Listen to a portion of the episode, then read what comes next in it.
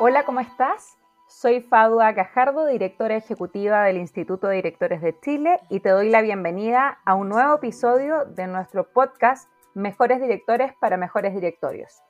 En este ciclo exploraremos los principales temas para los directorios de hoy, en medio de un contexto incierto y que evoluciona rápidamente para las organizaciones. El tema que nos convoca, diversidad e inclusión en directorios. Hoy andaremos en un tema cada vez más en boga e interesante, la importancia de tener directorios diversos e inclusivos. La diversidad e inclusión son desafíos para el Chile de hoy. Debemos como sociedad impulsar espacios de relacionamiento más inclusivos, saludables, respetuosos y equitativos para todas las personas. Y las organizaciones han avanzado en este entendimiento de conceptos de diversidad e inclusión, ya que es innegable que la innovación nace de la diversidad y por tanto contar con equipos de personas diversas entre sí permite observar y analizar el medio que nos rodea desde perspectivas distintas y más creativas. Para conversar sobre esto, nos acompañan hoy Janet Aguad, directora de empresas, y Hernán Rodríguez, presidente de Colbún. Bienvenidos, ¿cómo están? Hola Fadua, ¿cómo estás? Hola Fadua, muy bien, gracias tú. Qué bueno que nos acompañan hoy y vamos a partir por estas preguntas. Primero, me gustaría ir a la primera pregunta. ¿Qué importancia creen ustedes que tiene la diversidad e inclusión en los directorios en el mundo actual? Bueno, yo eh, creo que en general la importancia eh, no solamente circunscrita al mundo de los directorios, en general lo, lo, que se mira en las organizaciones que están son mucho más, balanceadas en distintos aspectos, no solamente de género, sino que también de cultura, orígenes, temas generacionales, demuestra, ¿no es cierto?, que hay un impacto directo eh, en las tasas de crecimiento, en, en, la manera como se conjugan los distintos talentos y obviamente un impacto en, en, el desempeño y un impacto en la productividad que hace que esas empresas normalmente se desempeñen con mayores ventajas competitivas. Ahora, yendo al mundo, al mundo de, de los directorios, yo creo que eh, es bien crítico, ¿no es cierto?, eh, asegurarse de que los miembros individualmente mirándolos tengan habilidad y experiencia que, sean complementarias entre sí, pero sobre todo que estén muy alineadas con la misión, con el propósito, que la estrategia a largo plazo. Eh, finalmente esa es la manera en que uno, uno hace que, eh, que, un directorio se pueda definir como un directorio, ¿no es cierto?, robusto, que sea capaz de acompañar con, con miradas diferentes, con perspectivas distintas y finalmente esa complementariedad es lo que entrega eh, ese valor a, la, a, a esta instancia que sería de gobierno corporativo, el directorio. Hernán, y, dentro de las cosas que, quizás más llama la atención dentro de las compañías IPSA, y digo llama la atención es porque ustedes actualmente tienen, de hecho, tres mujeres en su directorio. Cuéntame un poquitito esa experiencia, cómo, cómo viven la diversidad dentro del directorio y cuáles han sido quizás los beneficios de, de la incorporación de mujeres, en este caso para el directorio de la compañía. Mira, Fado, nosotros en Colbún tenemos tres mujeres directoras desde hace bastante tiempo. De hecho, eh, fueron directoras de Colbún María Ignacia Benítez, que lamentablemente falleció el 2019, Vivian Blanlot, eh, La Luz Granier, y ahora se acaba de integrar Marcela Verdugo, María Emilia Correa y Vivian Blanlot. Aquí estamos hablando de, diversidad en los directorios respecto a mujeres, pero, pero coincido con la Janet en que esto no solamente es un tema de, de incluir mujeres, que lo encuentro tremendamente relevante en los directorios, porque la mirada que le dan a distintos temas en las compañías son distintas. Eh, somos de naturaleza distinta, pero también creo que es importante en los directorios incorporar gente con backgrounds distintos, eh, no solamente con la misma especialidad en la cual es alguna compañía propiamente tal, sino que también con experiencia distinta, con mirada en sectores distintos, porque esas discusiones que se generan en los directorios cuando se analizan distintos temas, que son temas de estratégicos, temas a veces de la coyuntura, temas de largo plazo, temas de corto plazo, etcétera, pero toda esta mirada distinta eh, enriquece la discusión y obviamente ayuda a tomar mejores decisiones en las compañías. O sea, yo lo, he visto como algo tremendamente valioso en nuestra compañía en Colbún de tener esta diversidad, pero te insisto, no solo respecto a mujeres, sino que también en profesiones y experiencias distintas de los distintos directores. Muy buen punto, Hernán, porque yo creo que hoy día tenemos un gran desafío que va más allá del tema de género cuando hablemos de diversidad. Y, el poder entender que probablemente esa S de sostenibilidad del elemento ESG nos está también generando probablemente en algunos directorios resistencia que tiene que ver con la, con la reacción de poder incorporar personas diversas al, directorio, entendiendo de que quizás los grandes desafíos van a estar asociados a, a, poder entender cómo se va a evolucionar o cómo se va a incorporar a un mercado en donde los distintos stakeholders van a pedir o van a reaccionar finalmente a las estrategias de las compañías de manera diversa. En ese sentido, Janet, ¿cómo, cómo, cómo ves tú finalmente al directorio y cómo está reaccionando pensando en las juntas de accionistas de, este 2022? Yo te diría que hay como Dos, dos, temas o, dos acciones que es bien importante eh, tratar de tenerlas siempre instaladas. Primero, el tema de los planes de sucesión.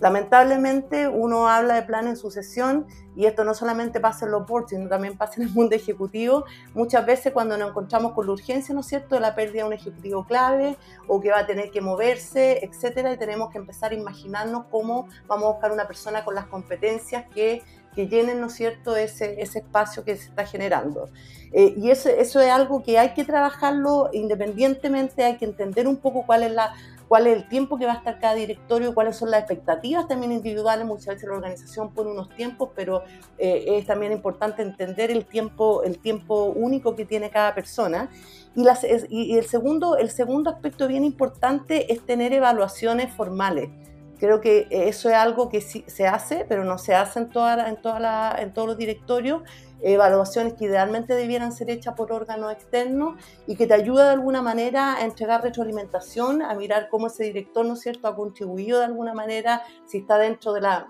dentro de lo que se definió como perfil y está dentro de las expectativas de que, de, que el la presidencia eh, tiene, digamos, del rol que tiene que jugar dentro de esa mesa. Entonces, yo, yo, yo diría que, y, y no, no sé si es un tema que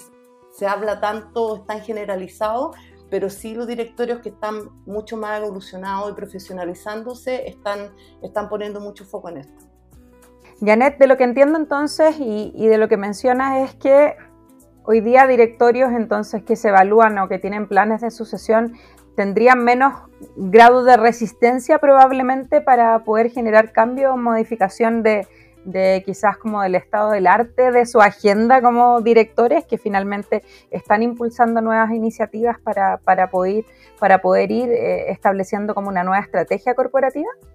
Planificar la composición. Y eso, eso se hace, de hecho en, en algunos países son súper sofisticadas la manera como se estructura quiénes deben estar, eh, con qué características, de manera de haber una buena complementariedad. De hecho, hoy día en algunos países, eh, no solamente los accionistas, sino que sobre todo los o sea, los, inversionistas institucionales, están presionando directamente para que los boards tengan procesos mucho más rigurosos en cuanto a la composición y hacen preguntas a veces, muchas veces directas, y, si es suficientemente eh, diverso, si cuentan con las habilidades correctas. O sea, hay una preocupación. Entonces, lo que, lo que quise decir es que todo, eh, todo esto que tiene que ver con los assessments, o sea, con las evaluaciones, lo que tiene que ver con los planes de sucesión, son obviamente acciones que contribuyen a que haya un círculo virtuoso y que, que, continuamente se vaya refrescando. Pero el, punto de partida eh, es tener la convicción eh, de que es parte, un, un, hecho estratégico el pensar en cómo estructurar y cómo componer el directorio para una compañía de un cierto sector. Hernán, y en ese sentido, ¿cuál, ¿cuál crees tú que ha sido quizás el impacto en el día a día o en los desafíos que tiene el directorio respecto de dimensiones asociadas a la diversidad, sea esta, por ejemplo, en materias de comunidad LGBT, jóvenes o, extranjeros, mujeres, hombres, personas en situación de discapacidad? Eh, ¿Se ha movido la agenda el, último año y, cómo se espera que, esta agenda también siga prosperando para el 2022 en estas materias? Mira, primero, Faba, yo creo que los, movimientos que se producen en estos casos no son de un día para otro, son cosas que, se vienen preparando en el tiempo, eh, en la incorporación de, de, distintas personas con, con, especialidades, con conocimientos distintos en las compañías. Por otra parte, esto también ayuda a que las empresas tengan una, una, una estructura mucho más horizontal que vertical esa comunicación más antigua en que el directorio solo interactuaba con el gerente general y que a su vez los directores interactuaban con el presidente y era el presidente el que interactuaba con el gerente general, eso día cada vez más abierto. ¿Y, por qué está más abierto? Uno, porque los temas relevantes que se discuten son cada vez más importantes y, con mucha mayor variabilidad y con los tiempos más cortos para tomar decisiones. Por lo tanto, se necesita experiencia de las distintas personas en cada uno de los temas. E, eso lleva a una interacción en grupos más pequeños, en, grupos en los cuales sean integrados por directores que sean expertos en algún tema con las distintas áreas de las compañías y esa, y esa recomendación para que las decisiones que al final toman los directorios puedan tener mucha mayor agilidad. Y eso ha llevado a que la velocidad de la toma de decisión de las distintas compañías que se han ido preparando para esto sea mucho mejor. Pero insisto que estos son temas que toman tiempo y es difícil hacerlos de un día para otro, porque lo principal en una compañía para poder tomar decisiones es tener confianza y es tener confianza en quienes son los que recomiendan, por una parte, eh, o patrocinan algún tipo de decisión para que el directorio pueda estar confiado en la decisión que está tomando, que son cada día más complejas.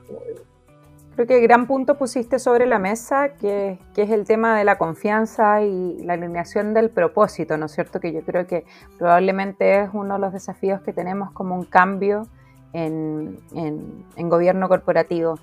¿Cómo, ¿Cómo, crees tú, Janet, que hoy día eh, las compañías están fomentando eh, esta oportunidad de, colocar el foco en las personas, en la confianza, en la transparencia, en, la equidad, en el respeto? ¿Cuál crees tú que son las tendencias hoy día? Bueno, yo creo que hoy día, hoy día hay mucho más claridad que, que quizás hace, hace unos 10 años de que el tema de la, de la, de la diversidad, la inclusión, la equidad en general, el balance, eh, es algo que, que, hace parte, ¿no es cierto?, de, de, del propósito y del triple impacto que una organización eh, quiere, quiere realizar en los mercados donde, donde actúa. O sea, eso hoy día es eh, cualquier empresa, digamos, que, que realmente quiera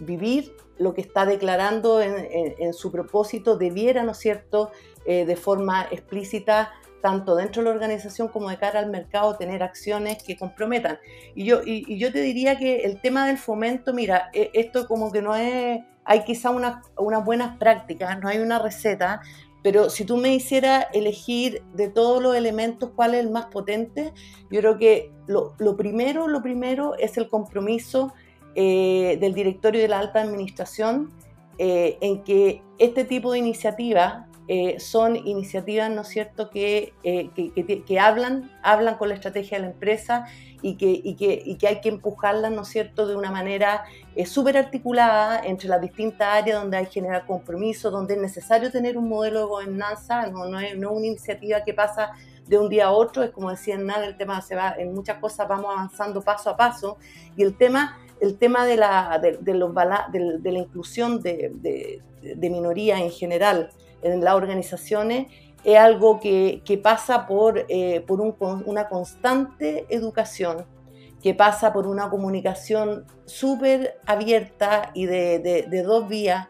eh, que pasa en general por tratar de, medir y, y de, ver de qué manera esto que estoy haciendo está impactando cómo impacta la comunidad, cómo está impactando a mis clientes, cómo impacta a mi persona al interior. Eh, por eso a veces cuando uno hace, ve estos casos de éxito donde dice, mira, es que esto impacta, ¿no es cierto?, el retorno sobre, sobre la acción, sobre, etcétera, son, yo te diría que económicamente sí se ven evoluciones, pero es muy potente lo que se logra a nivel del compromiso, lo que se logra a nivel de la productividad, a nivel de las tasas de accidentabilidad. Entonces, yo te diría que para fomentar las oportunidades, la receta no ha cambiado con el COVID. O sea, para fomentar las oportunidades eh, tiene que haber convicción y tiene que haber compromisos de la cúpula. Y ese es el punto de partida. Hernán, el, el 12 de noviembre pasado, la Comisión para el Mercado Financiero, la CMF, emitió la norma 461 que incorpora nuevas exigencias en materia de sostenibilidad. Y, en ese sentido, quizás uno de los grandes temas es la adherencia que, tenemos que hacer con esto que tú nos mencionabas, como misión, valores, el tema de propósito, el compromiso. ¿Cómo sientes tú que,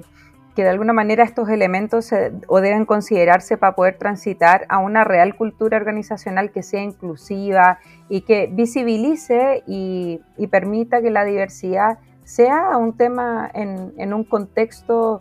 quizás ya desde pospandemia y también, ¿por qué no decirlo, desde post-crisis social, ¿no? ¿Cómo, ¿Cómo, sientes tú que, esta declaración tiene que estar vinculada en, en, cada una de las compañías? Mira, yo creo que esto, Fadua, es mucho más que una declaración, porque yo soy un firme convencido que la sostenibilidad en la empresa es parte del negocio de la empresa. O sea, una empresa que no actúa de manera sostenible, más temprano que tarde, va a dejar de ser competitiva y a la larga probablemente va a desaparecer. Y esto también lo estamos viendo desde el punto de vista del mercado laboral. Hoy día para poder traer talento en las empresas, los jóvenes que cada vez tienen más talento, pero para poder ser atraídos y retenidos en las empresas, las empresas tienen que tener un propósito. Y hemos visto que, que, que los jóvenes buenos no solo quieren trabajar en alguna empresa de lunes a viernes y que le paguen un sueldo X, sino que también quieren saber que la empresa en la cual trabajan quieren sentirse orgullosos de lo que están haciendo, quieren sentir que la empresa está haciendo una contribución al país, una contribución al planeta, una contribución en, los términos que estamos hablando de, medio ambiente, en términos sociales, en términos de, una buena gobernanza, etc. Y eso significa que las empresas tienen que tener un propósito. O sea, no, no estoy aquí solamente por llegar de A a B, sino que también es cómo llego de A a B que eso es muy importante para, como estoy diciendo, atraer y retener talento. Por otra parte, también creo que es importante que, la tecnología nos ha permitido ser mucho más eh, hábiles para poder eh, tener mejor inclusión en las compañías. Por ejemplo, tú puedes tener gente con capacidades diferentes y con muy poca movilidad. Pueden trabajar perfectamente en las compañías si es que esto se hace de manera o presencial algunos días o, no, o, cero presencial, yo creo que la, que la, presencialidad es importante para poder trabajar en las culturas de las compañías, pero, pero, no, no, pero no es necesario que sea 100% equivalente. Eso también es algo que va a ir cambiando en el mundo eh, para poder atraer talento, por ejemplo, en el caso que estoy hablando en particular, de gente con capacidades diferentes. Qué buen punto lo que mencionas porque hoy día la retención, la búsqueda de talento es probablemente el desafío que tenemos para los próximos años. Les damos las gracias a nuestros invitados por su participación. Gracias a ti, Fadua, y un gusto, Janet, de compartir contigo. Muchas gracias, Hernán Fadua. Y te agradecemos por acompañarnos en este nuevo episodio y nos vemos en un próximo capítulo de Mejores Directores para Mejores Directores.